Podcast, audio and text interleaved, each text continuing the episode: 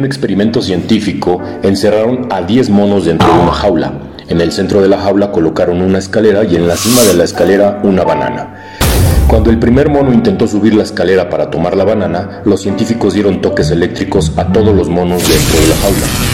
Un segundo mono intentó tomar la banana y dieron toques a todos dentro de la jaula. Así cuando el tercer mono intentó subir la escalera y tomar la banana, el resto de los monos lo bajó y lo golpeó. Oh, come on. Un cuarto mono intentó subir la escalera y tomar la banana y el resto de los monos lo bajó y lo golpeó. Los científicos cambiaron a un mono y colocaron un mono nuevo. El mono nuevo no conocía la dinámica, así que intentó subir la escalera para tomar la banana y el resto lo molió a golpes.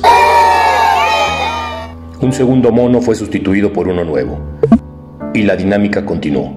Cuando el mono nuevo intentaba subir la escalera para tomar la banana, el resto lo molía a golpes. Oh, come on. Uno a uno fueron sustituidos todos los monos hasta llegar a ser todos nuevos, es decir, ninguno de ellos había recibido toques ya, pero mantenían el reforzamiento de golpear a quien intentara subir la escalera para tomar la banana. Se dice que si los monos hablaran y les pudiéramos preguntar por qué lo hacían, nos responderían. La verdad, no lo sé, pero las cosas aquí siempre han sido así.